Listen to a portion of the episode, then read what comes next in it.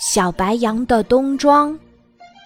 小白羊和它的妈妈笔挺挺地站在山坡上，伸枝展臂，正在做着广播体操。呼呼呼！秋姑娘飞来了，对他们说：“快做好准备，冬爷爷就要来了。”白羊妈妈说：“好呀，欢迎冬爷爷来考验咱们。”说着，他让小白羊发出气象预报。小白羊愉快地抖落了几片树叶。一只梅花鹿跑过来，对小白羊说：“谢谢你，你瞧，我已经换上了暗褐色的外套。”一只狐狸跑过，对小白羊说：“谢谢你，你瞧，我已经脱掉了稀疏的下毛。”披上了厚实的毛衫。一时间，森林里的动物们都忙着打扮起来。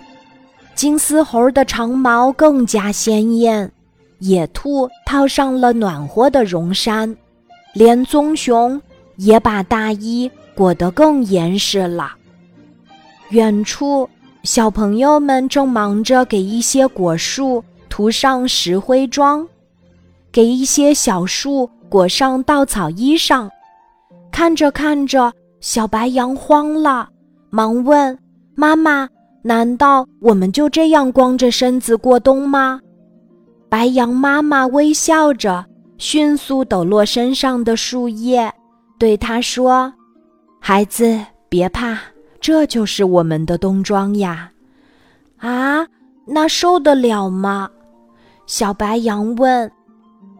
白羊妈妈说：“脱掉树叶，正是为了战胜严寒呀，这样可以减少水分蒸腾，让我们安心的进入休眠。